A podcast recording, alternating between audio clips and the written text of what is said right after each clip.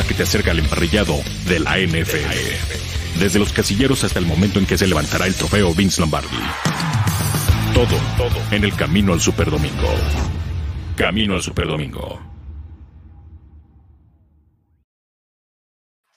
¿Cómo están amigos? Bienvenidos a esta noche de yardas aquí a través de Máximo Avance, la casa del fútbol americano en México.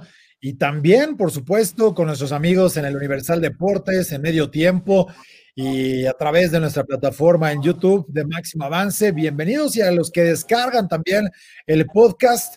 Aquí estamos para platicar de lo acontecido esta noche en el duelo entre los Tampa Bay Buccaneers que recibieron a los Santos de Nueva Orleans y cayeron de manera escandalosa. Así es el resultado, así hay que decirlo. Vaya derrota que se lleva Tom Brady ante los Saints y Drew Brees. Juan Barrera, saludos hasta Tampa, estás en el Raymond James Stadium. Eh, vamos, poco, mucho que decir de este partido, pero realmente deja un terrible sabor de boca para, para los aficionados y para, y para la organización, me imagino. ¿Cómo estás? Muy bien, mi querido Arturo, te saludo con muchísimo gusto. Sí, aquí estamos en el Raimundo Jiménez, como por ahí me dijeron en redes sociales que se estaba en este estadio. Y bien lo describes, escandaloso. Parece ser que estábamos viendo un espejismo de los Tampa Bay Buccaneers que estaban levantando, que la incorporación de Antonio Brown y todas las armas ofensivas. Bueno, pues hoy quién sabe dónde se quedaron. No lograron anotar de seis, no lograron anotar un touchdown apenas se quitaron el cero eh, con un gol de campo ya avanzado el partido. Y la verdad, eh, mucho que desear dejaron estos Santos si ellos desean o tienen el interés en pasar a playoffs y después buscar algo más. Creo que tendrán que hacer algo totalmente distinto a lo que pasó hoy. 38-3 fue el marcador final. Estos Saints le han propinado dos derrotas muy dolorosas a los Tampa Bay Buccaneers. Sí, ahora desmenuzamos un poco el partido, ya la gente se va metiendo para, para hablar de lo que hicieron este, este equipo de, de los Saints. Eh, el, juego, eh, evidentemente, las estadísticas, los números, vaya que, que son de peso. Yo siento que, que, el equipo de Nueva Orleans, eh, Juan, de alguna manera, y tú nos dices si ya también tienes bronca, porque sé que ahorita está la conferencia de prensa de manera digital, pero bueno, está la, la oportunidad de, de, que hay varios eh, colegas alrededor, ¿no? Escribiendo sus, sus, notas y si hay que, que hay que hacer una, no sé, no haría pausa, nos movemos ahí para que no interfiera o, o hablar mm. más bajito, adelante, no hay ningún problema. Pero, pero a mí me llama la atención lo que hace el equipo de, de, de Nueva Orleans. Eh, porque realmente lograron establecer el juego que querían, se fueron muy temprano, 21 a 0, y la defensiva tenía controlada por completo al equipo de Tampa Bay, ¿eh? Sí, tienes toda la razón en lo que dices. En el primer cuarto fue poco la producción ofensiva de Nueva Orleans, tan solo se fueron 14-0, pero de a poquito era parte de, la estrategia, ¿no? La defensiva mantuvo eh, a la raya, eh, en definitiva, al ataque terrestre, al ataque aéreo de los Tampa Bay Buccaneers para el segundo cuarto sí se, se destaparon, ampliaron la ventaja 31 a 0 y de esta manera nos fuimos al descanso 31 a 0 en el enlace que hacíamos con el Gabo y, con Beto. Decíamos, es muy difícil que ahorita en el, en el vestidor traten de poner eh, un borrón y cuenta nueva y decir vamos a, salir a, entregar todo. La verdad no sucedió así. En el tercer cuarto no se movió el marcador. Se quedó 31 a 0 y ya para el cuarto periodo, eh, Nueva Orleans logró anotar una vez más.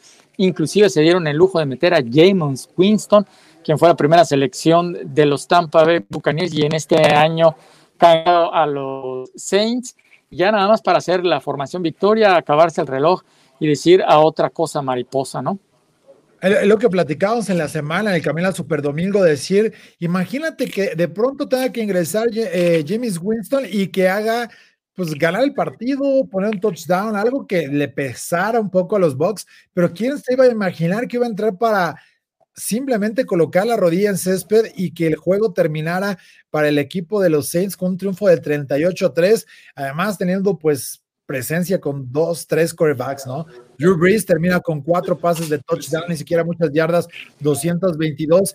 Eh, Tyson Hill con dos pases completos en dos intentos, 48 yardas, y uno de Winston también para 12 yardas, eh, todos eh, prácticamente con más de 115 puntos de rating. Sabemos que dos son un tanto figurativos, pero bueno, del otro lado, terrible, ¿no? Para Tom Brady, tres pases interceptados, 40.4 de rating, y, y la realidad es que la lectura que había darle a este juego era la siguiente. Si los Saints ganan el partido cuando Tampa Bay descanse eventualmente eh, al culminar su temporada, porque están hoy los Saints con un récord de 6-2, Tampa Bay con 6-3.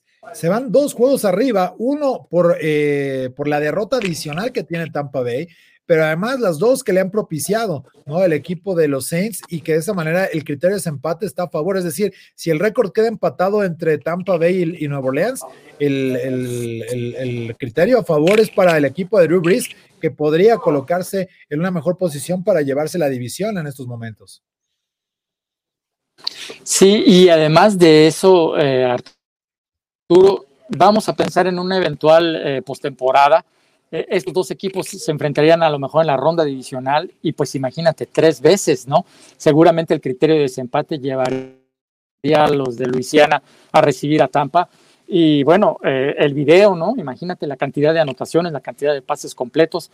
Eh, la verdad, esta humillación o una dolorosísima derrota de 38 a 3, pues cala muy fuerte en el equipo y sería muy difícil que en una tercera ocasión ellos cobraran venganza y más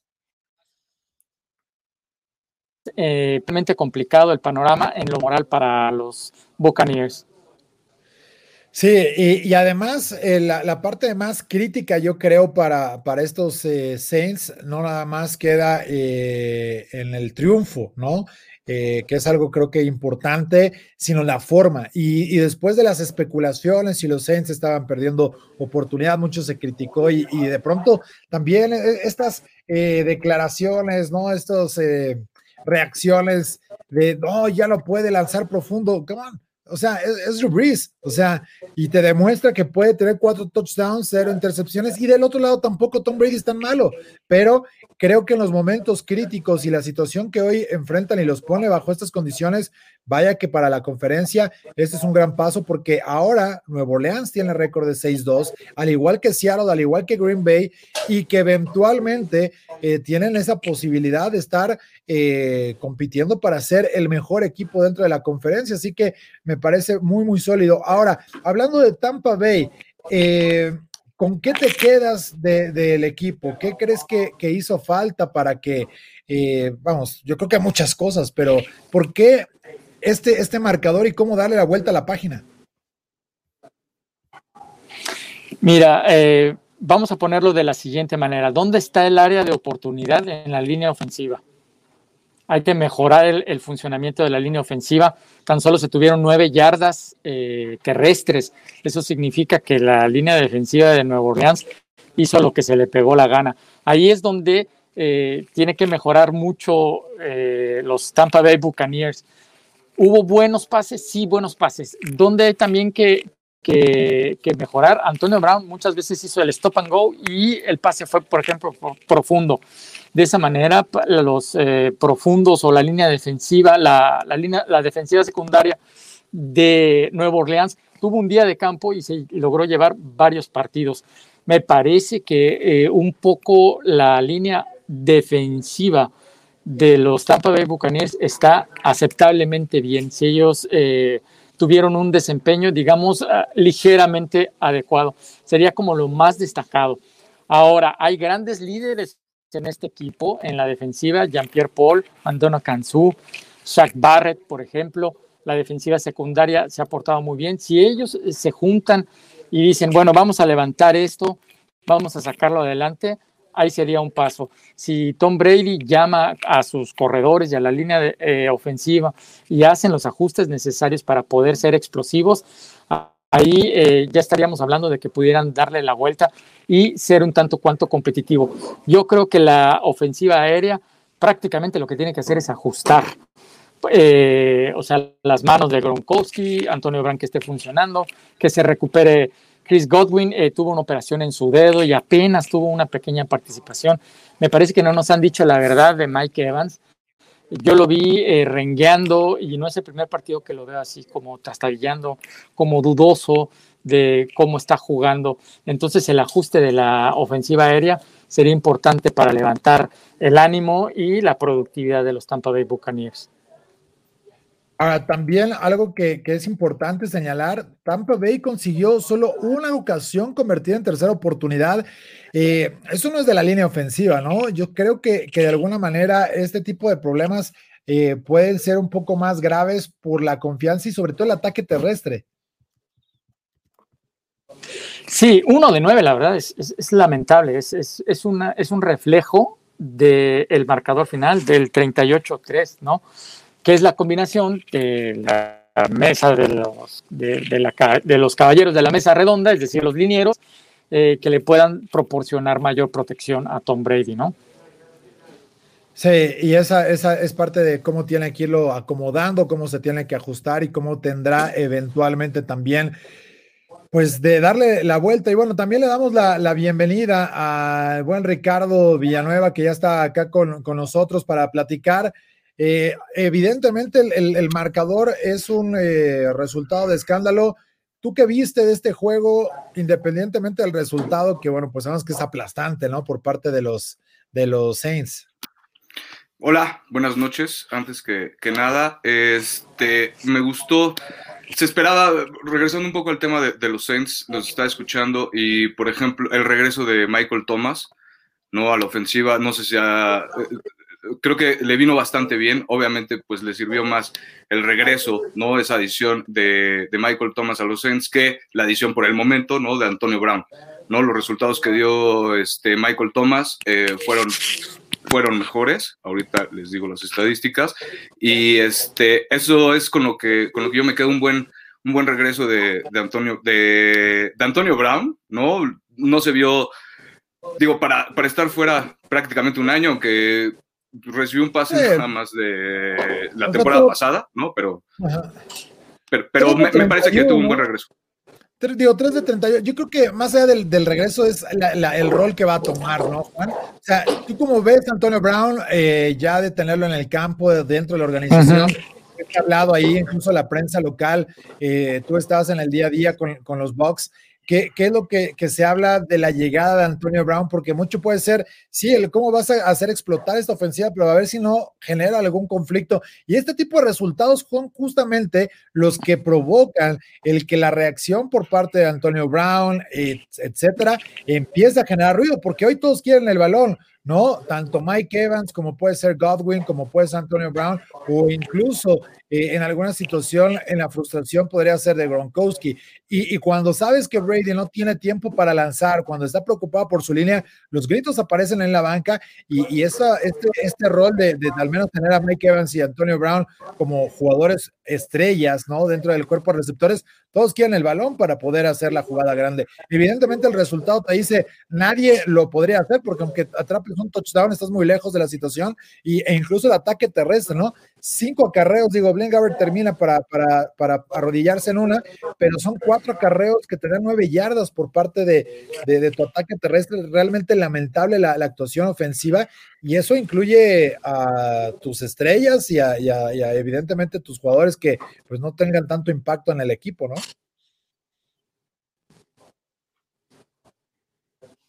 Sí, Gronkowski inclusive se dio el lujo de soltar un, pase de touchdown que hace tiempo eh, nosotros eh, estábamos acostumbrados a que lo, a que lo, lo, hiciera completo, lo hiciera bueno, sumara los seis puntos, inclusive eh, hiciera un spin o algo por el estilo. Mira, si es bien lamentable esos, ese desempeño por el ataque terrestre, tú lo sabes, no es de que se tenga que establecer, sino tiene que funcionar ambos lados. Ahora, eh, en lo que se ha declarado de Antonio, yo es un Antonio Brown que no veía, la verdad, ahora sí que parece que vi un lindo gatito, muy sereno, con su gorra de Tom Brady el día que habló con nosotros, decía TV12 aquí, muy sereno, dice que habló con un coach de vida muy famoso aquí en los Estados Unidos, que le hizo ver el lado positivo y la verdad nunca se dejó enganchar por ninguna de las preguntas de los periodistas que sí fueron bastante duras. Creo en las imágenes que tenemos de él entrenando, buscando pases, vemos un Antonio Brown de cómo estaba un poquitito más arriba, pero no tiene aceite, es decir, no tiene repeticiones, no se ha integrado al equipo, está agarrándolos a media temporada. Y de aquí a que tome ritmo, yo creo que tendrían que ser los playoffs unas ocho, nueve semanas. Ahora, tiene un asunto judicial que va a tener que atender dentro de 15 días. Yo no sé si parte de su contrato es que le manden un buen equipo de abogados de aquí de, de, Tampa. Es en Florida eh, el caso judicial que tiene para ver si lo pueden destrabar o se arreglan fuera de tribunales y le quitan esa presión mental que pueda llegar a tener para resolver la situación. En términos generales, Mike Evans, Chris Godwin y todos los demás dijeron, si él viene a sumar, bienvenido, es una estrella más y, eh, se va a venir acá con nosotros y si empieza a tener recepciones y buenas actuaciones y nos ayuda a ganar, bienvenido. De que eso sea públicamente a que eso sea la realidad, yo creo que en el vestidor se dicen muchas cosas que inclusive pues nosotros no tenemos acceso. Sí, y, al final eh, puede afectar para el, desarrollo, el desenvolvimiento. Me queda claro que el resultado de hoy no, pero sí las reacciones que puedan tener y que eso de alguna manera puede afectar ¿no? a, a este equipo de Tampa Bay. Ahora, ¿dónde quedan los bucaneros? de ser el equipo favorito hace 10 días, ¿no? Para ganar la conferencia nacional en Las Vegas. Seattle cayó, Seattle perdió en Buffalo y lo hizo también de manera estrepitosa. Eh, platicamos también de, cómo están en la conferencia los Green Bay Packers, cierto, ganaron, pero también traen una racha en sus últimos juegos de tres victorias y, los dos descalabros después de, haber iniciado muy bien invictos. Eh, evidentemente ahora con, con, Tampa Bay y con los Cardinals que también llevan tres victorias y dos derrotas después de tener un gran inicio, eh, pareciera que los Saints se logran recuperar porque traen cinco triunfos al hilo. Ricardo, Juan, ¿ven a estos Saints otra vez como el equipo contendiente de la conferencia nacional o no? A mí me gusta, sí me gusta mucho. No me agrada tanto a lo mejor como, como Seattle o como Green Bay, ¿no? como, como contendiente, como real contendientes, ¿no? Para, para un servidor en la, en la conferencia nacional, pero definitivamente no los dejaría fuera, ¿no? Parece que este, los primeros partidos le sirvieron, obviamente, como a todos los equipos, para, para ir agarrando ritmo, ¿no? Este, perdieron contra los Raiders, pero Tuvieron dos derrotas ¿no? O sea, ganaron El, el, primero contra Tampa Bay y después dos descalabros. Y, parece que ahí van, ¿no? De a poco. Parece que, las últimas semanas han ido agarrando ese ritmo que obviamente no se les notaba a principio de temporada. Y, este, y no les descartaría. Definitivamente no son mis favoritos para la conferencia nacional, pero yo no los descartaría. ¿Tú cómo los ves, eh, Juan, sabiendo y, teniendo la oportunidad de seguirlos también dentro de la División Sur en la Nacional? ¿Cómo, ves esta versión de los Saints? ¿Se están reacomodando? ¿Cómo, cómo los ubicas? Yo los coloco básicamente al mismo nivel de Seattle, que creo que los dos son los más fuertes en la conferencia. Un poquito más abajo estaría Arizona, estaría obviamente Tampa. Y, estos Saints eh, parece que se caen, pero se acaban reponiendo. Y la verdad, eh, su ataque ofensivo, esa dupla de corebacks que tienen, la verdad, Tyson Hill, yo siento que no se le da el reconocimiento que merece, porque él es el conejo box, ¿no? O sea, pasa, corre, patea, taclea hace absolutamente de todo, es un jugador muy físico y, es una eh, arma adicional que está desarrollando eh, Nuevo Orleans, ¿no? Eh, es, pocos head coaches han tenido éxito al tener duplas de corebacks y aquí nos está demostrando que están rompiendo precisamente ese esquema y este chico Tyson si le sumas a Camara, si le sumas a Thomas, pues imagínate una defensiva tan agresiva, por lo menos la línea defensiva es muy agresiva por parte de Nueva Orleans. Creo que están despegándose un poquito del resto y están ahí en esa palestra para ser contendientes de la conferencia nacional. Sí, de hecho por ahí nos escribía, ¿no? Eh, los cuatro frontales de Nueva Orleans estuvieron encima de Brady todo el tiempo y es algo que le había hecho falta a los Saints para que realmente los viéramos como un equipo así, ¿no? Eh, que pudiera estar atacando y no tener que depender solo de la, del ataque o de la ofensiva por parte de, Drew Brees y que además recupera a Michael Thomas. Ojo, a mí me llama la atención que distribuye muchísimo el balón eh, Drew Brees en este partido, ¿no? Tiene a varios jugadores, independientemente que corrieron todos, Taysom Hill, Alvin Kamara tuvo nueve acarreos nada más. Eh, Latavius Murray tuvo diez eh, acarreos. Eh, Washington tuvo cinco. Es decir, le dieron el balón. Evidentemente, el juego ya cuando está cargado 35 o no, 31-0, pues ya lo tienes en ese control para irte al descanso. Pero también en la distribución de balones en el cuerpo de receptores, Michael toma cinco atrapadas, ¿no? Luego, Harris tiene una de 40 yardas tres veces le dan a Trotman, eh, Manuel Sanders tiene cuatro, Jared Cook un par,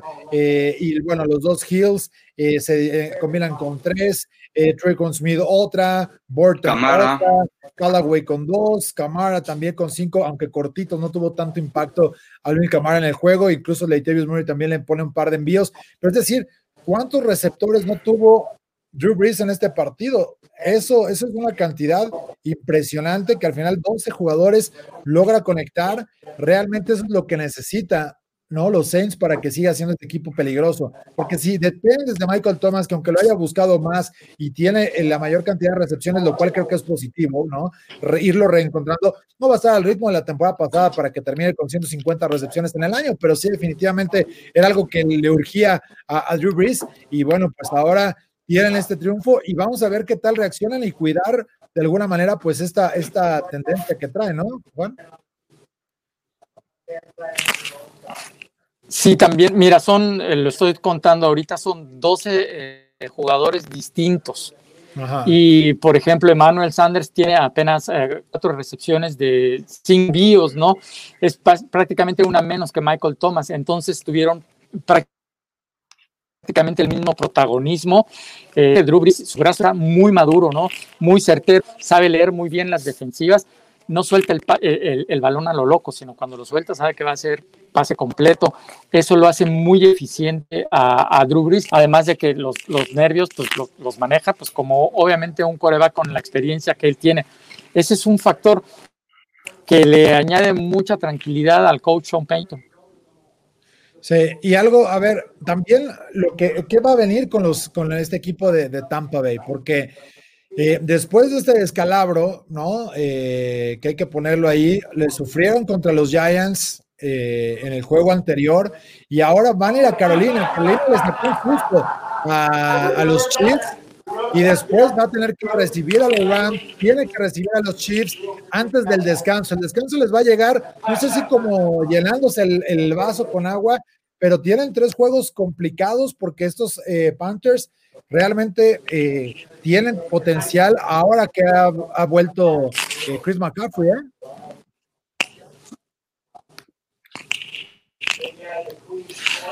Es algo que voy a comentar. Eh, Christian McCaffrey, si su regreso esta semana fue como el regreso tanto de los lesionados como de las viejas estrellas, tal es el caso de Des Bryant, obviamente de Antonio Brown, pero Christian McCaffrey ha tenido unos días de completamente contra la defensa. Tienen que eh, mostrar mucho más eh, mejoría eh, en contra de uno de estos jugadores. La verdad es un fuera de serie, él corre, él pasa, hace absolutamente de todo. Y como bien lo mencionabas, el día de hoy le sacaron un gran susto a, los campeones, a Kansas City. Me parece que Carolina eh, podrá ah, mejorar, elevar su y no tener la marca que actualmente tiene. Obviamente querrán eh, meterles el pie a los Tampa Bay Buccaneers y desde hace muchísimo tiempo Tampa no gana su división. Ese es un factor bien importante. Sí, pues vaya, vaya bache en el que se han metido después de esta derrota, independientemente de, cargar con la, con la L, la forma, y bueno, pues ahí está parte de lo que viene en el calendario, Ricardo, para este equipo de, de Tampa Bay. Pero bueno, se puede cantar, ¿no? De quién hablar más, de los Saints que dieron un gran partido o de la frustración que se puede apoderar de Tom Brady, porque eh, vaya que, es eh, una situación dolorosa la que ahora enfrenta. Sí, va, va, a estar complicado. Yo creo que es igual, o sea, cuestión de, tiempo en lo que empieza a trabajar la ofensiva de Tom Brady ahora, ¿no? Con, la suma de, de, Antonio Brown y en la que se van a empezar a ver resultados. Yo creo que es justo eso, es cuestión de tiempo me da mucho miedo una vez que empiece a agarrar ritmo Brady con Antonio Brown, con Gronkowski, con este, Evans, con eh, Godwin, con el que quiera, ¿no? Inclusive con el novato. Entonces, este, es cuestión de tiempo, ahí van, ¿no? Este, me da me da un poco de... Inclusive, por ejemplo, vería a lo mejor más peligroso a los Bucaneros que a los Santos, ¿no? Para mí. O sea, en primer lugar, a lo mejor los Seahawks, este, Green Bay y posteriormente ya por ahí peleando a, Tampa con, con, los Santos, ¿no? Para, para mí. Sí, al final lo, positivo creo que para Tampa Bay es uno que acabó el partido y que de esa manera van a poder eh, pues pensar en lo que sigue, tiene que sacudirse esta derrota y bueno, evidentemente Juan pues eh, ahí estuvo, ¿no? Un resultado importante, partido que les llevamos a través del Octavo Sports en el 10:30 junto a Beto García y también eh, Gabriel Pacheco para, bueno, pues este juego de domingo por la noche, una triple cartelera que tuvimos en las transmisiones, además del partido de Pittsburgh y de los Cowboys que también estaremos platicando en unos instantes, y que además eh, el juego entre los Texans y los Jaguars estuvo bastante entretenido, quedaron, si mal no recuerdo, 27-25, ¿no? En este, en este compromiso, pero que al final pues estuvieron ahí cerca los, los Jaguars para ponerse eh, con la conversión y empatar el partido. Así que, pues, una, una buena jornada, una buena semana y, esta jornada dominical que, que, ha terminado con muy buenos partidos. Ya estaremos ahorita platicando un poco de ellos en las reacciones. Si te quedas con nosotros, Juan, para seguir platicando de esto, porque eh, o, tienes ya que, ir tomando la salida, dirían por allá, ¿no? De aquí a que nos apaguen la luz de, de aquí a que apaguen la luz. Y algo interesante también es eh, eh, las condiciones que eventualmente, le, pues ya para, para un equipo que, pone esa, ese descalabro. Pero a ver, ¿qué les llamó la atención? ¿Qué es lo que les sorprendió en este domingo de NFL? Ya la gente nos ha estado escribiendo, vamos a leer algunos de sus comentarios. Por ejemplo, acá Eduardo Núñez dice, sí les costó, no fue de sus mejores días, pero dicen, bien dicen que los mejores ganan hasta en los malos días. Yo ya estoy acostumbrado a que me den microinfartos, así que no hay problema. Aún los ve en el Super Bowl. Eh, también eh, Iván Aguillón dicen, ¿creen que la cuestión de la decisión de McCarthy por haber aceptado un castigo que en esa jugada falló el gol de campo con cero en el reloj y le dio otra oportunidad de intentar el gol de campo? Yo no tenía la capacidad en la, transmisión que teníamos eh, a, través de Steelers.com de, de saber si el castigo sucede antes de que, o sea, que, que, antes de que se centre el balón, pitan los oficiales para saber si se tenía que aplicar el castigo fallándolo o, convirtiéndolo. No podrías declinar la jugada porque no se llevó a cabo. Pero definitivamente eh, el, tomar el castigo, ya los jugadores allá iban y, además, si ya lo falló, ¿para qué darle otra oportunidad? ¿no? Eso fue, me parece, eh, algo bajo la regla forzoso para, para el equipo de, de Pittsburgh.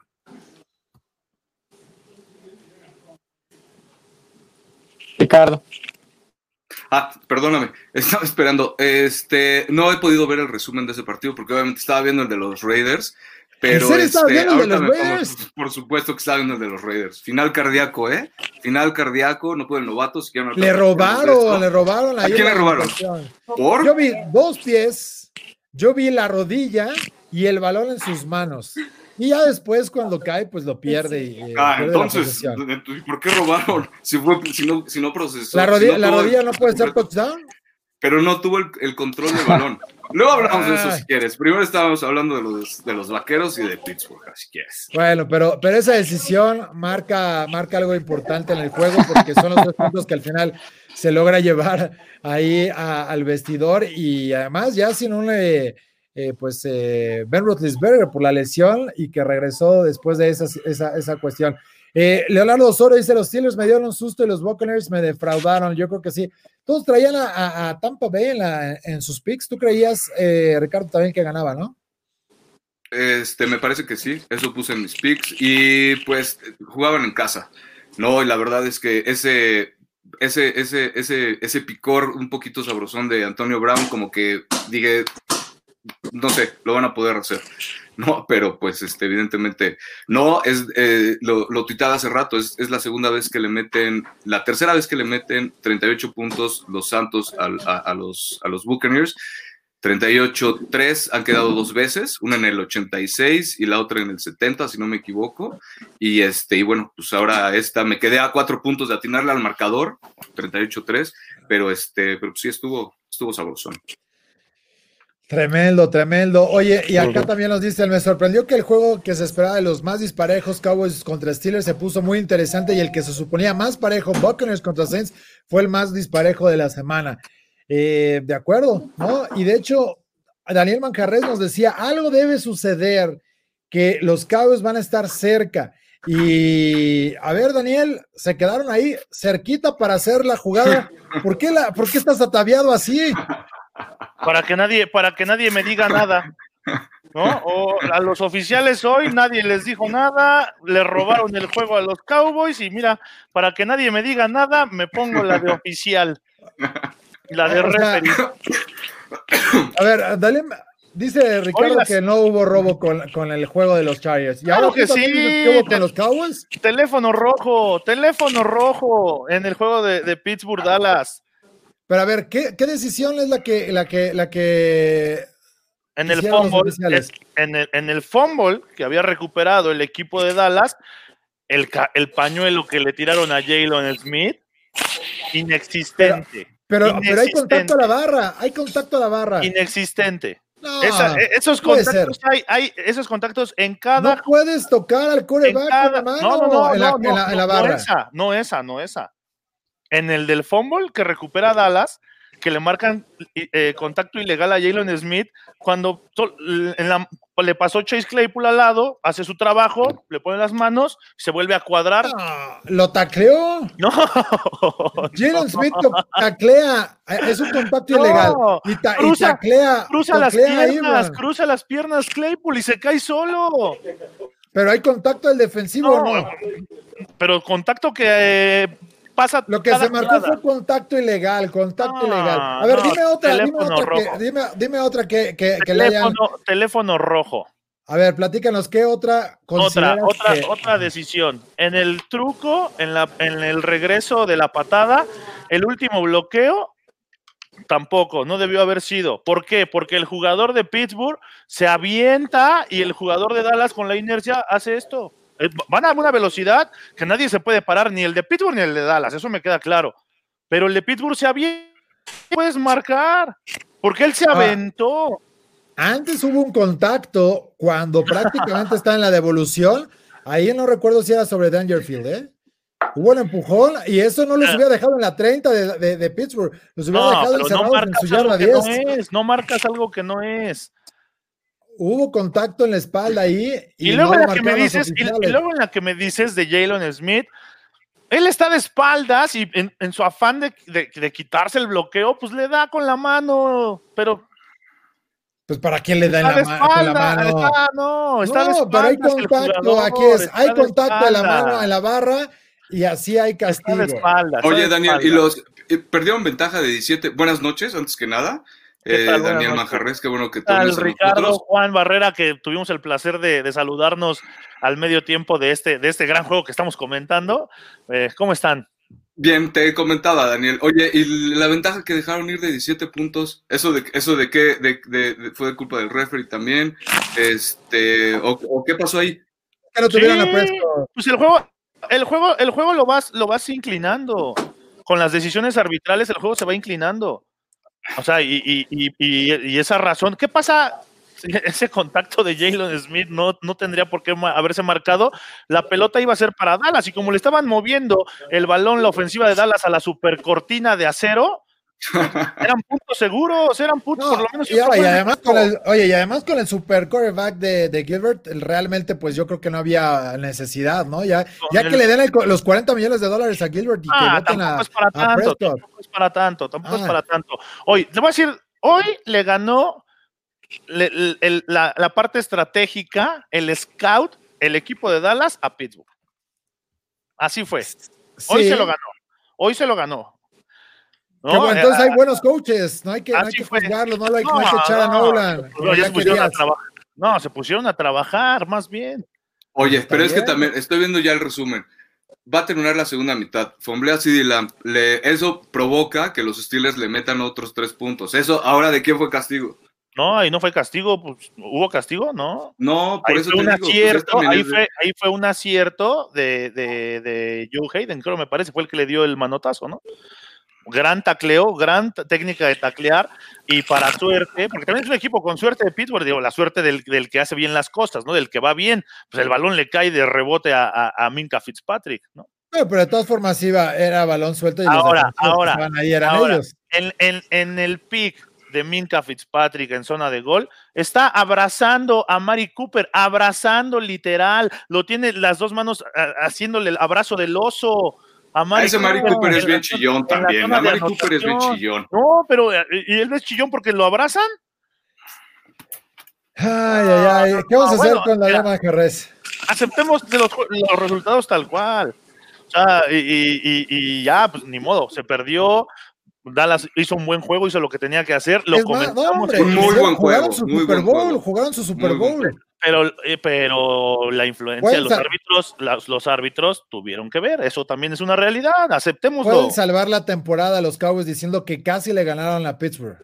Nah, nah, no lo van a decir. Yo no lo voy a decir.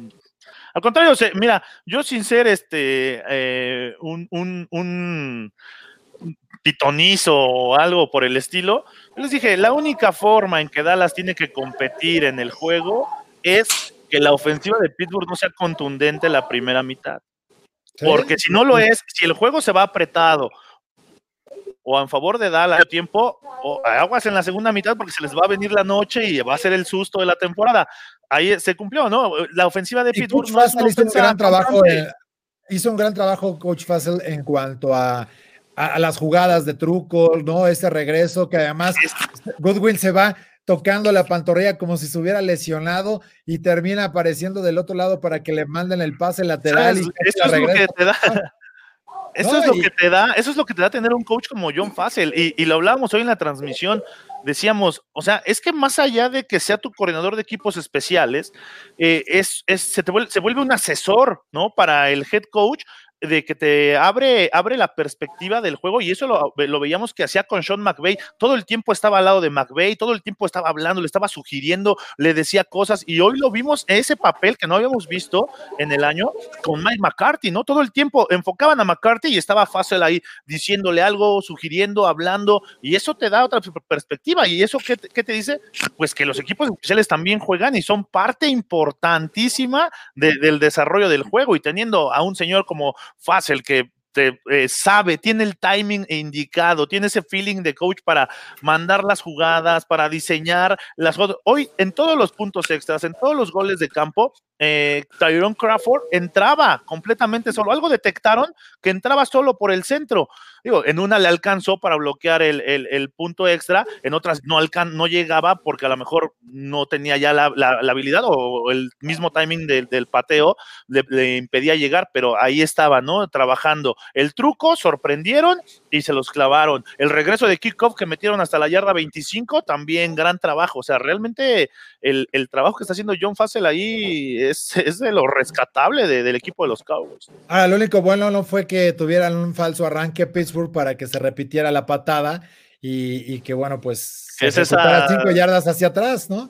A mí, a mí me llama la atención porque en la regla, y vamos a echar un ojo, qué es lo que hice, pero independientemente si el, porque el reloj estaba detenido, ¿no? Había tiempo fuera y es por ello que no se tendría que diluir 10 segundos del tiempo de juego, que hubieran terminado también con la, la oportunidad, es decir, eh, Pittsburgh tuvo mucha suerte en ese gol de campo porque lo falla primero y con el castigo tiene la oportunidad de, patear realmente la jugada porque no, no había contado a la primera, pero que el reloj estando detenido por el tiempo fuera que habían quemado eh, el mismo equipo de Pittsburgh, pues les daba la oportunidad y, que también lo había quemado Dallas previamente. ¿eh?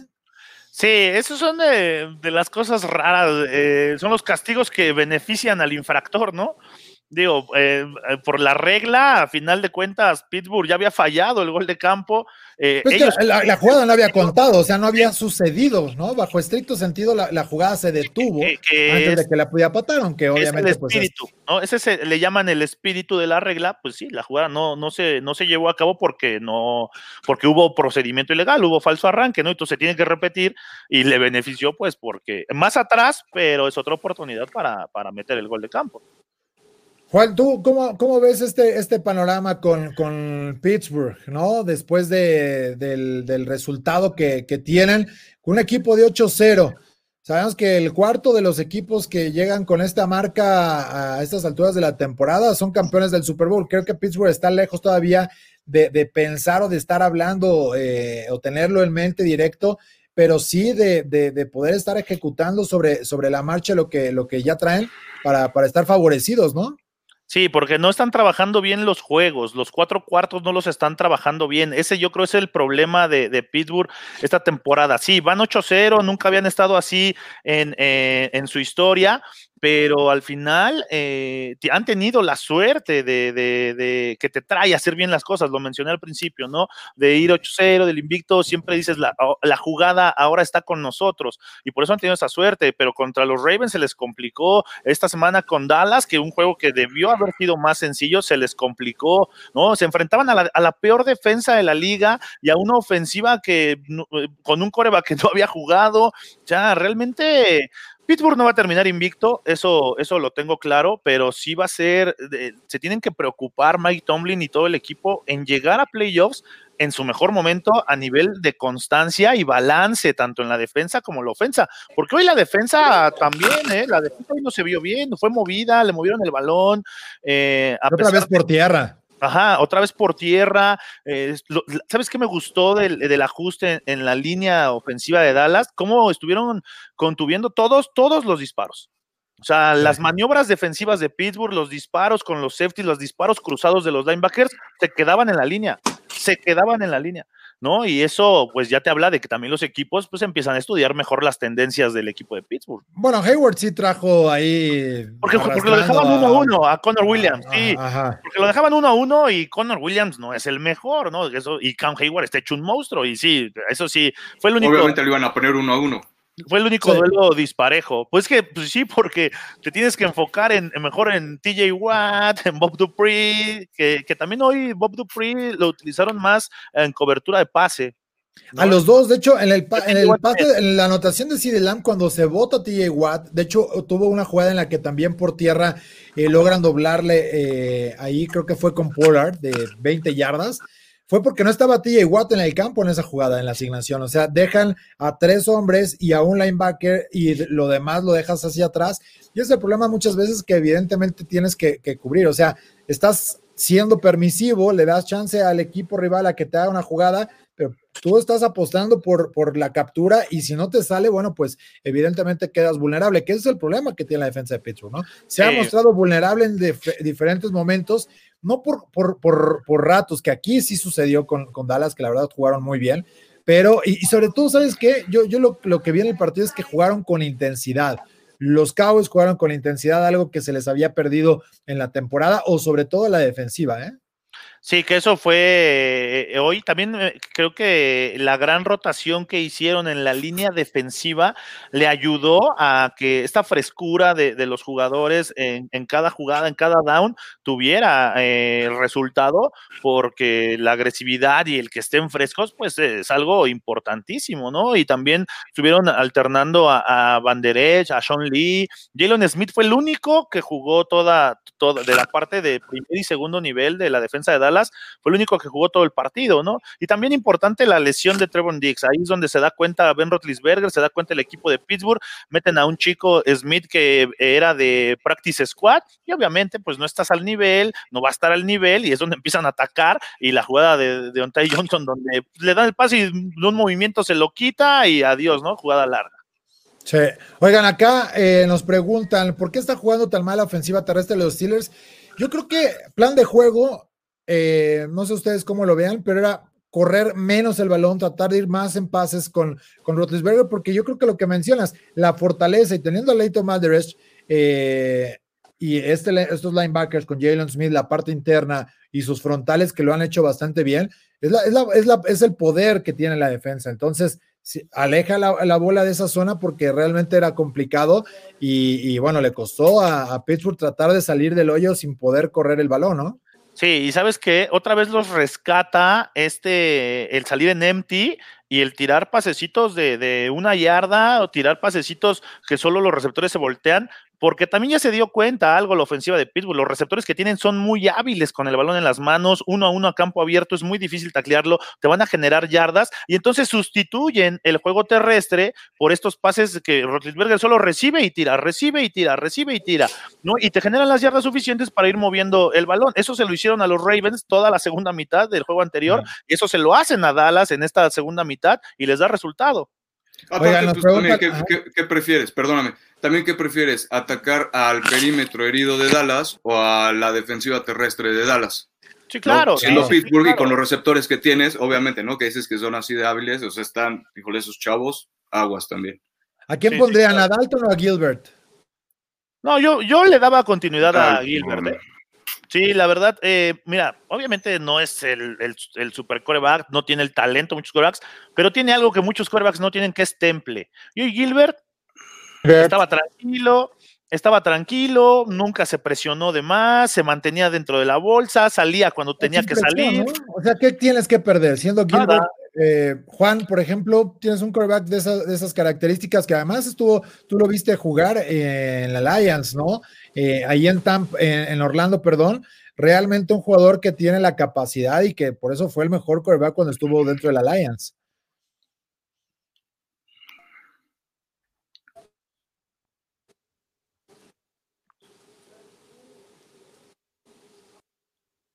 Bueno, ahorita recuperamos al buen Juan. Ya, ya el, internet del Raymond James ya, ya no está jalando bien. Ya apagaron las luces, oye, así como les fue.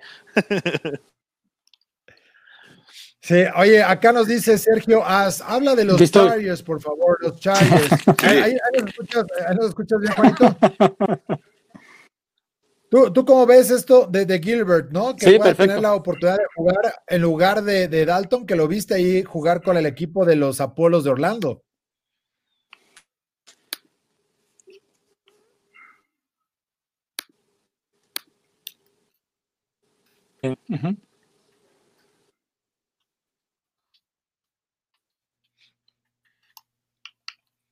Más que tenemos mucho delay en lo que llega el audio hasta Tampa, en, lo, que llega hasta allá. Yo le daría el voto de confianza, conmoción. Y como bien decía Manja, ahorita, ¿no? Eh, que él estaba jugando muy sereno, ¿no? Muy, muy tranquilo, eh, como la fresca lechuga. La verdad le sacaron un gran susto a un equipo que viene sin conocer la derrota, que venía avasallando. Su diferencia era mucha y hasta el medio tiempo, pues la verdad, tenían gran Creo que gran parte de la responsabilidad es de, buenas lecturas, eh, buenas series ofensivas y eventualmente sumar puntos en el marcador para poder eh, gozar de aprovechar.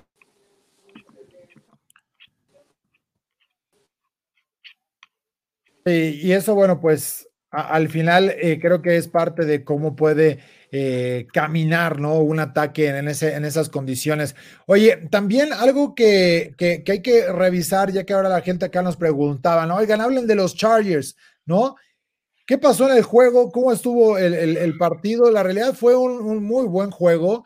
Eh, siento que, que de alguna manera el equipo de, de los Chargers jugó mejor, no consiguen la victoria otra vez, pero siento que tuvieron un muy buen partido y, al final se las ingenia el equipo de Las Vegas para ganar el, partido, aprovechando también los errores del rival, porque de alguna manera, eh, pues eh, en el departamento, ¿no? En las entregas de balón, que era una situación crítica para ambos equipos, porque no han logrado cargar esta estadística a su favor, se van 1-1, pasa un segundo término, pero sí creo que también un poco lo que hace eh, Booker, ¿no? Devante Booker tiene un gran partido dándole un poco de soporte a Josh Jacobs para correr el balón y ahí los, los Raiders es donde logran aprovechar y se notó un poco la ausencia, no de, de, de, de Jackson, pero sí sí la falta, ¿no? De tener un poquito más de profundidad, si bien nos tiene que no está, con Justin Jackson y, de Kelly, que también tuvo poco trabajo, Kevin Balash estuvo más en el, en el juego tratando de darle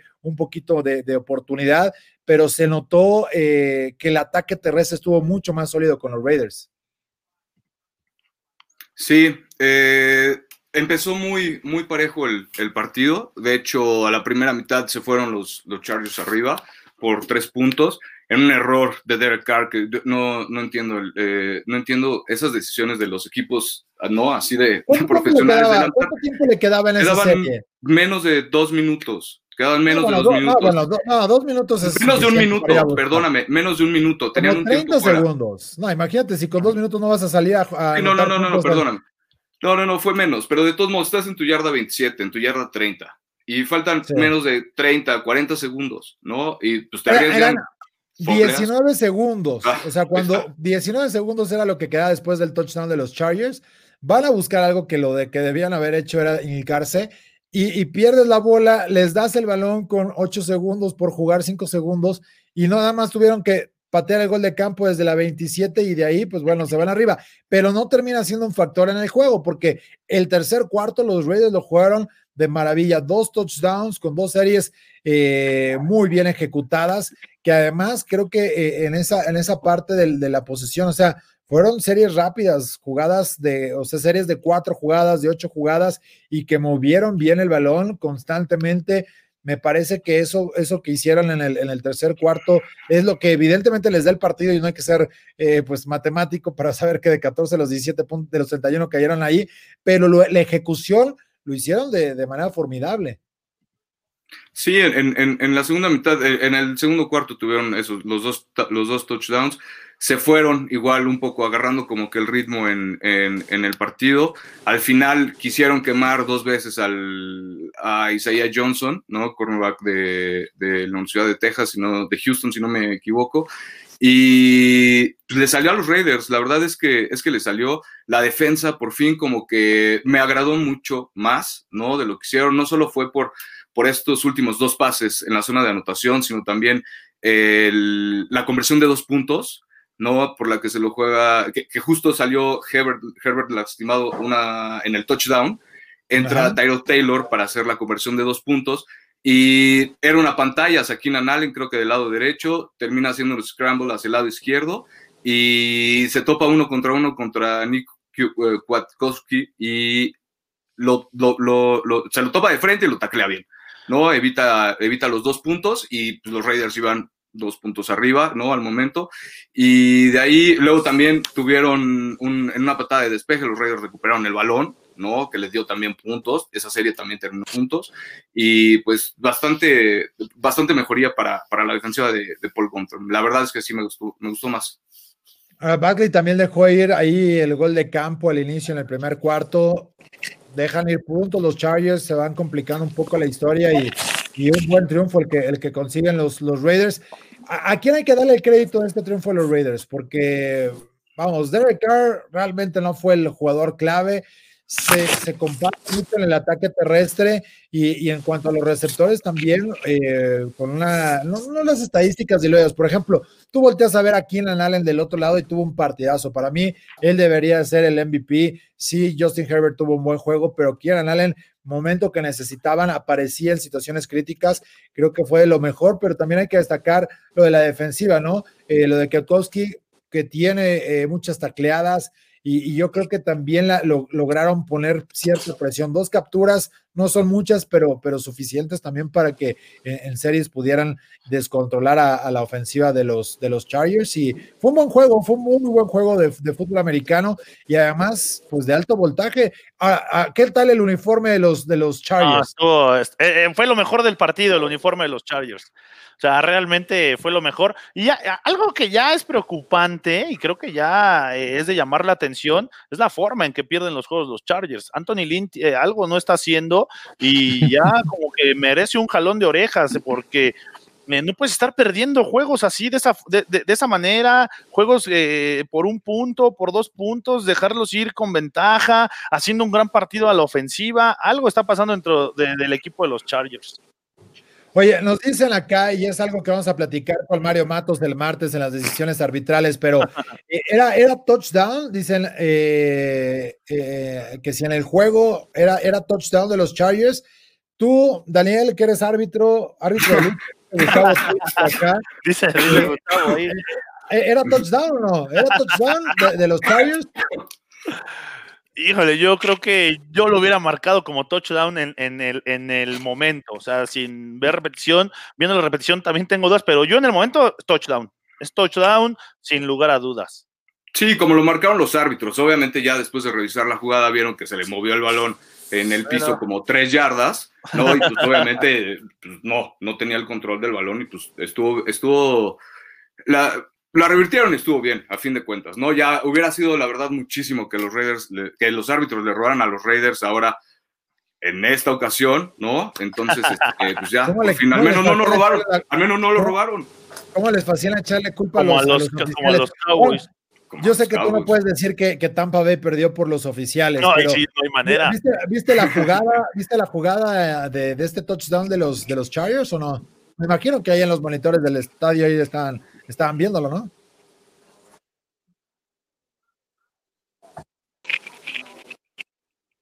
Sí, sí, sí tuvimos oportunidad de verla aquí constantemente pasando highlights y, todo lo demás para poderla apreciar. Pues, eh, yo coincido con Manja. Pues ahí están. Ustedes son los, ah, los oficiales hoy nada más. Hoy nada más. El martes ya veremos para platicarlo. Oye, hay más ¿De qué era comentarios. Mucha gente que nos ha estado. Sí, y, y bueno, a, a eso es lo que acá nos, ¿no? nos preguntaba Sergio Vaz. También eh, dice Justin Herbert para novato del año. Va muy bien, ¿eh? va, va encarrilado para eso. Aunque también del otro lado eh, tiene a un Joe Burrow que ha estado jugando bastante bien. Nos dicen saludos a la nación vaquera. En todo el mundo siempre habrá un vaquero. Hermano Dallas siempre ha sido, es y será un equipo grande. Debieron ganar y puede ganar la división. Yo creo que eso es lo que debe sacar Dallas, ¿no? Tiene un equipo para competir. Entonces es darle la vuelta a estos ocho. eh, esta primera etapa, ¿no? Estos ocho, nueve partidos, y de ahí, bueno, pues tratar de encenderse para, para que le crean a Daniel Manjarres que sí puede ganarle. Obvio. Falta, obvio puede falta que les vayas a dar el speech, falta que les vayas a dar el speech. Sí, no me creen, no me creen, es como este partido. Dije, no, Dallas va a salir a jugar diferente. No, no, va a ser una paliza, va a ser muy amplio. Hasta Las Vegas, no, diferencia de 14 puntos. No, no, no, es fútbol americano. Es Pero qué- fútbol qué- americano. ¿Qué, qué- qué duele digo, obviamente me ha pasado como, como aficionado de los Raiders, ¿no? Pero qué feo que, que, que todo el mundo no espere nada de ti, ¿no? Y que termines a punto de quitarle el invicto a lo que hasta ahorita, o al menos por récord, es el mejor equipo eh, de la NFL. Era un juego ¿no? que es que es un juego que se espera cada cuatro años, ¿no? Sí. Y, y, es- y esperas que sea un juegazo siempre el Dallas Pittsburgh, que así ha sido. Y esta, y, y esta, esta vez se pensaba que no iba a ser así por cómo llegaba Dallas, por cómo llegaba Pittsburgh, y al final fue un juegazo el día de hoy también. Sí.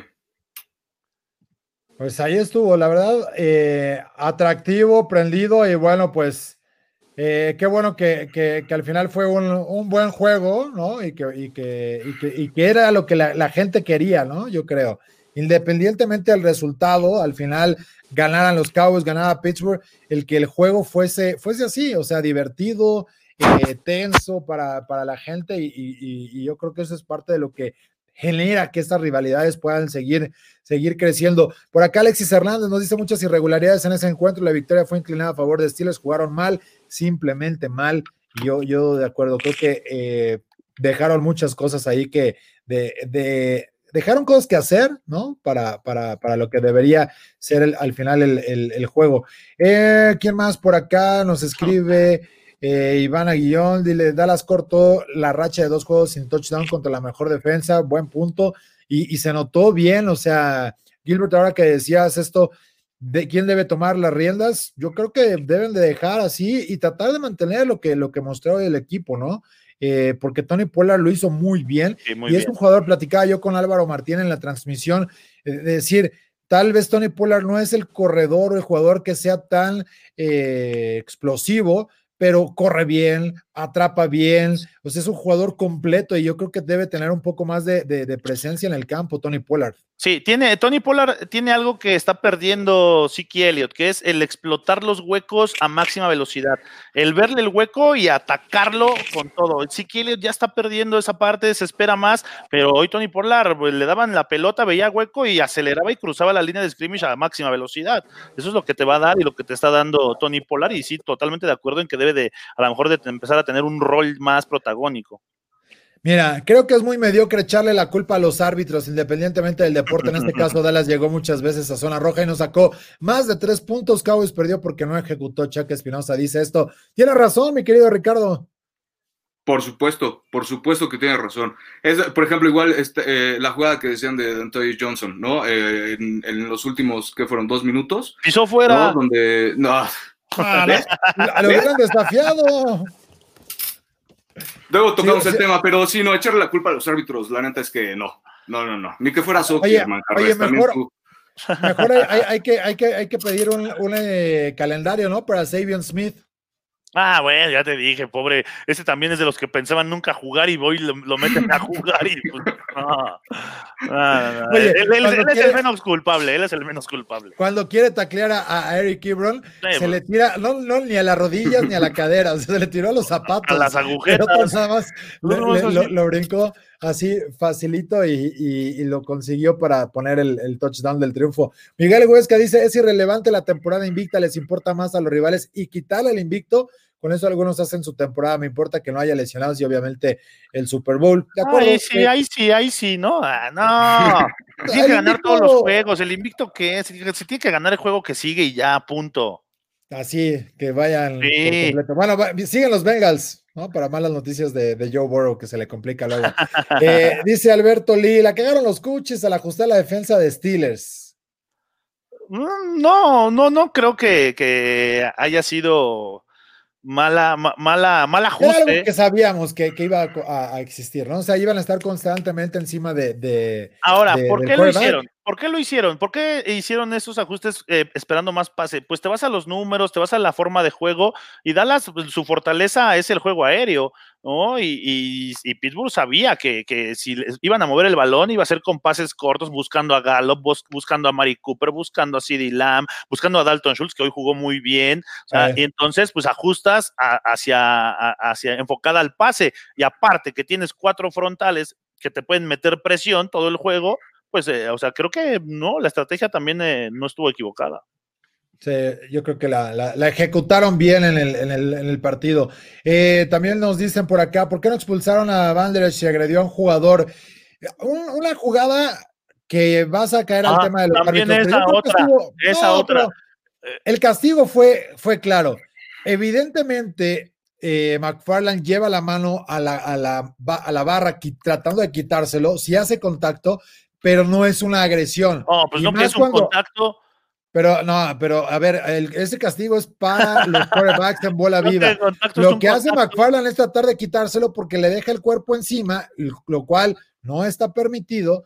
Y, y creo que traía parte del mensaje, ¿no? Eres, ahí te vas a quedar quieto, se trata de levantar y pierde la concentración Banderas porque le pone el puñetazo. Yo como y el ahí- que soy el día de hoy, era foul personal para los dos. No, porque eh, no, no, no hubo una agresión por parte de McFarland. Pero, Sí le, pero le agarró la barra. No, no le agarra la barra. Él le pone la mano para quitarlo y lo, lo- Ah, y lo- trata de trata de separar. maniobrar, y trata de maniobrar. Sí, lo maniobra, exacto. Es una buena palabra, lo maniobra. castigo. Pero, pero el puñetazo es perder la cabeza, porque tú todavía los oficiales dejan pasar cierta situación en lo que se van levantando y demás. Pero poner el puñetazo fue una, una cuestión estúpida. Y ojo, todavía Chase Claypool pudo haber llevado una infracción también, porque Pues va y le va dice a perseguir algo ahí a, a, a. Si hay un oficial cerca y lo escucha lo que le dijo, se pudo haber llevado una actitud antideportiva también. ¿eh? Oye, acá ya nos la pusieron más difícil. ¿A quién ponemos? ¿A Gilbert o a, o a Dinucci? No, no, igual más difícil está claro. Dinucci, no, ya Dinucci jamás va a volver a jugar en la NFL. Escucha lo que les estoy diciendo. Oye, ¿por qué echar la culpa a los referees si no se puede tocar la cabeza del quarterback? Es, es aficionado. Steeler de seguro.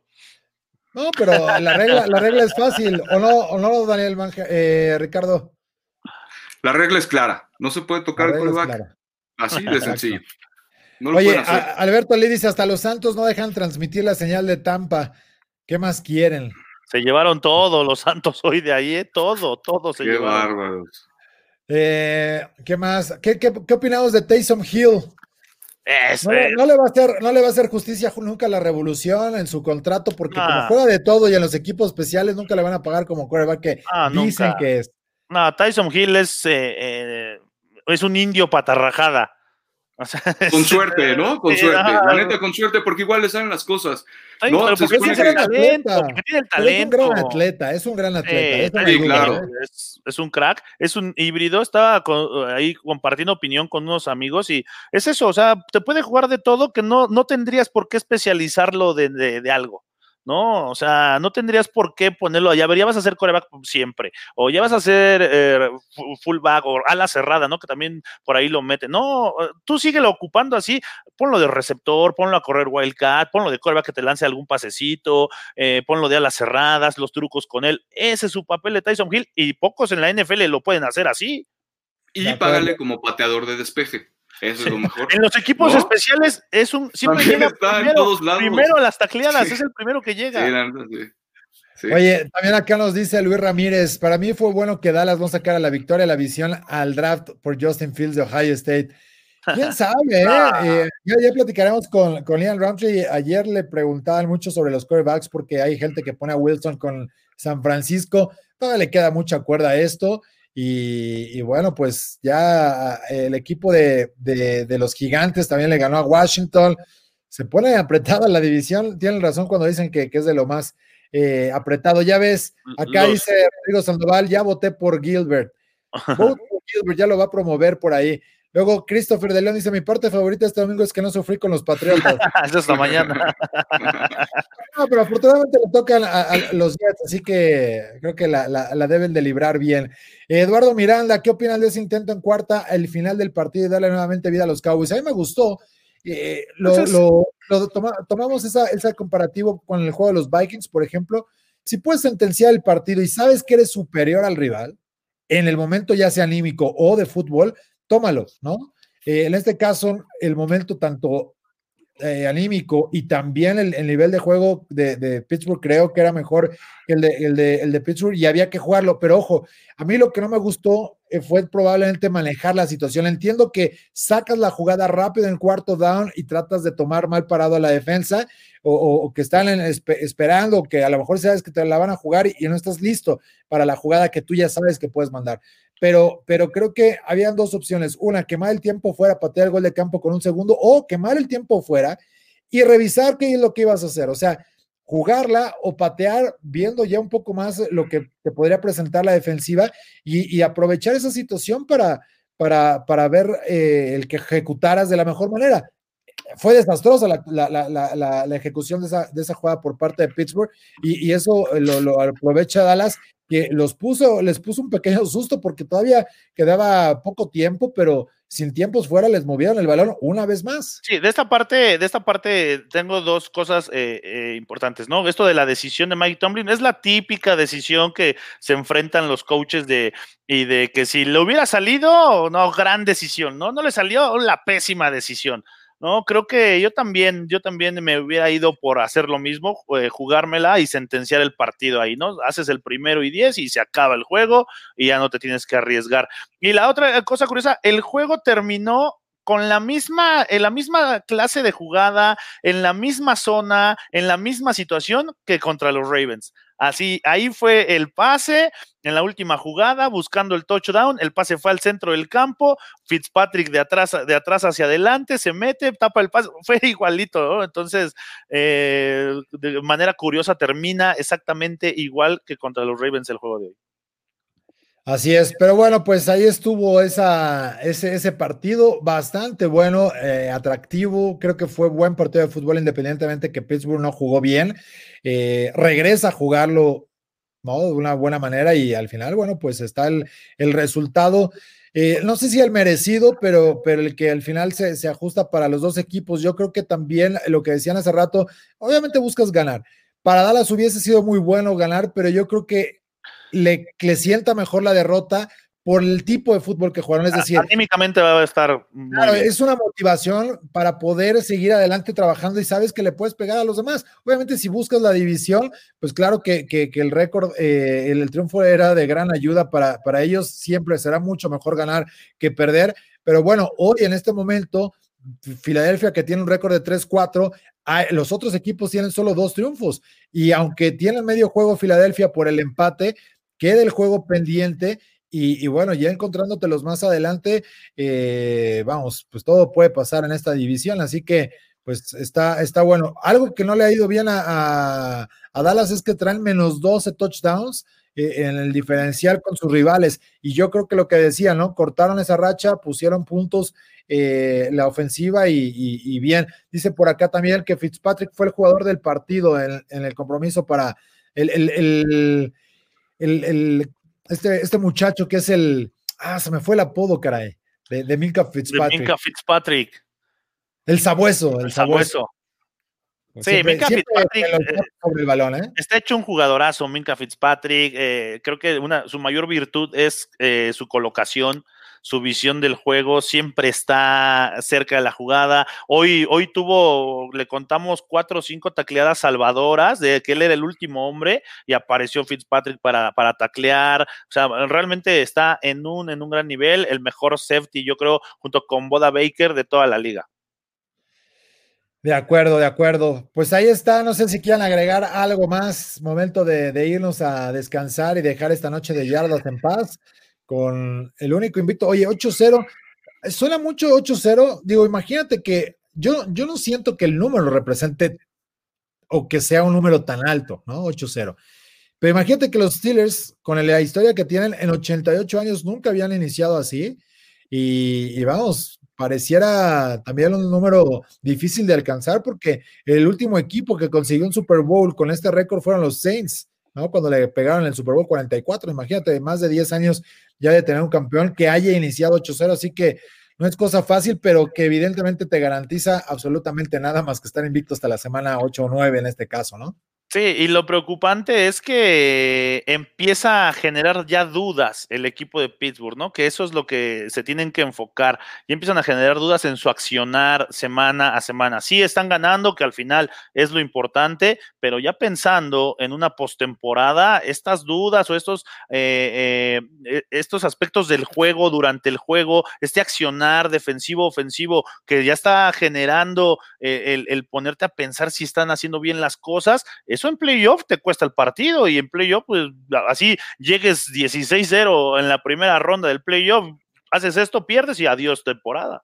De acuerdo, de acuerdo. Pues ahí está. Eh, ¿Algo más que quieras agregar, Ricardo? Pues nada, este, me gustó también mucho la, defensiva de, terrestre de, los, de los Steelers.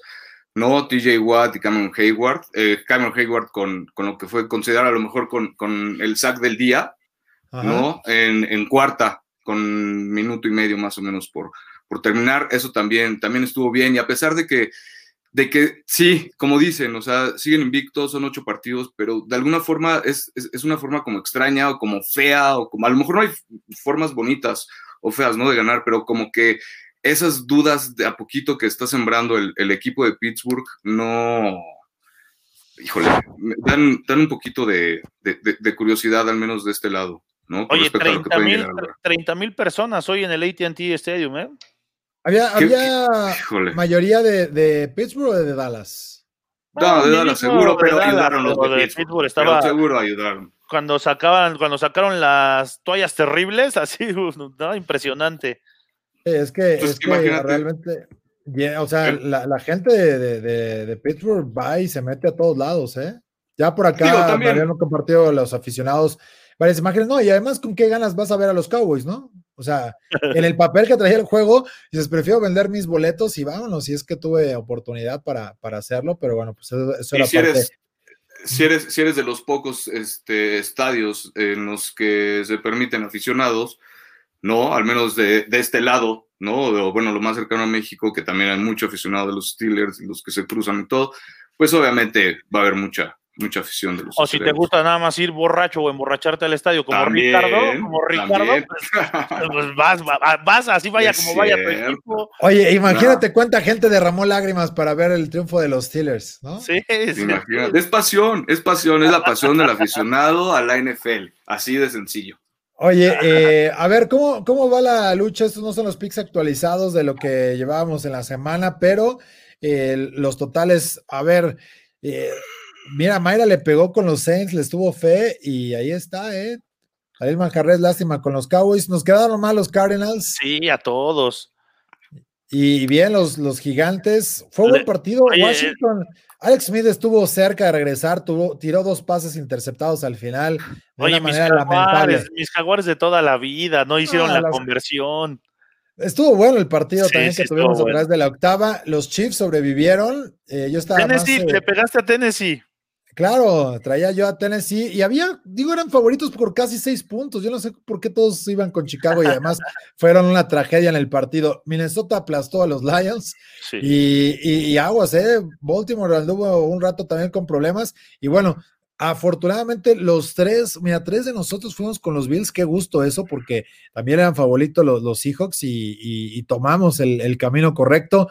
Y, bueno, pues simplemente Denver, terrible, eh, dejó a que los Falcons caminaran. ¿Por qué no fuiste en el offset en ese partido, eh, Manja? No, porque yo creo que el offset era que ganara Atlanta, ¿no?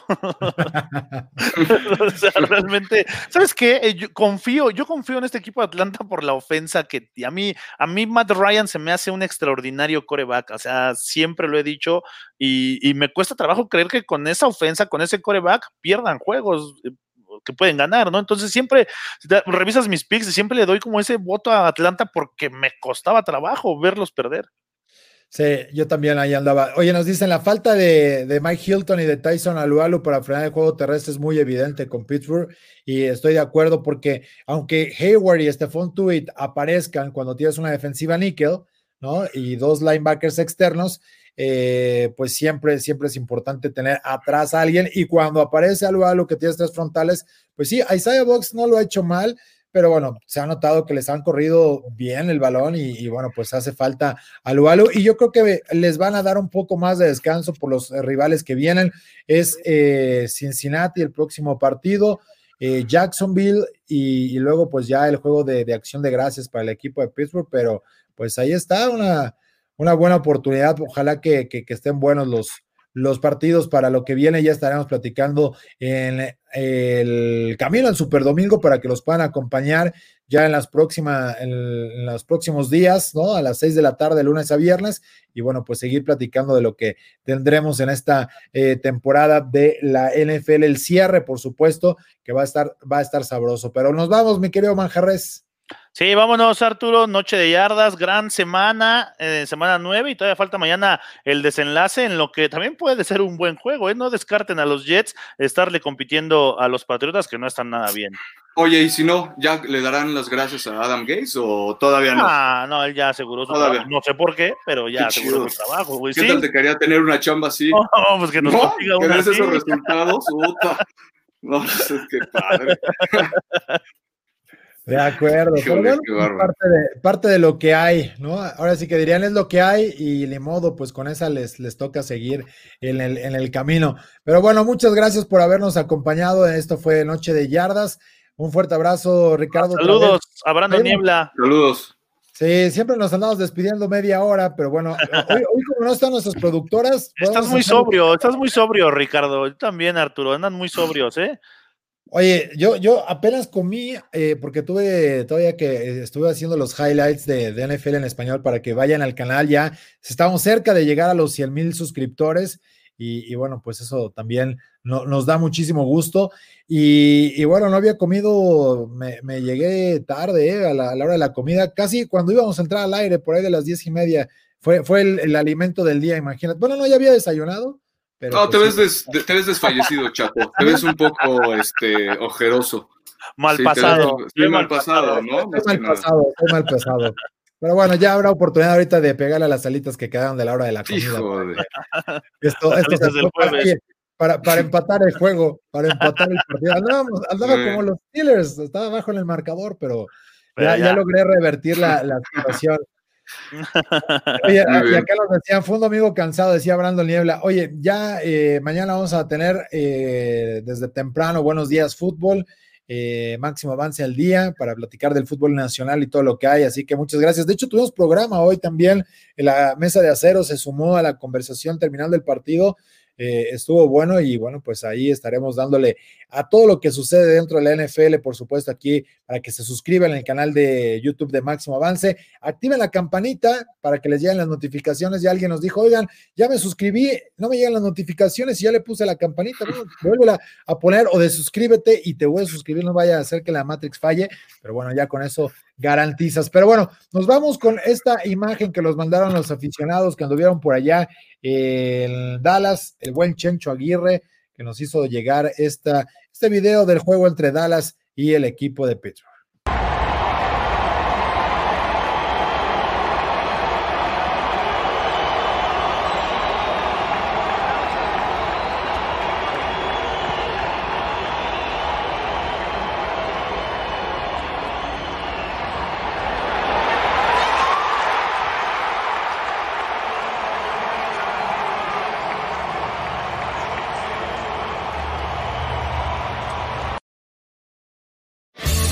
Esto fue Camino al Superdomingo, el programa que te acerca al emparrillado de la NFL. Camino al Superdomingo.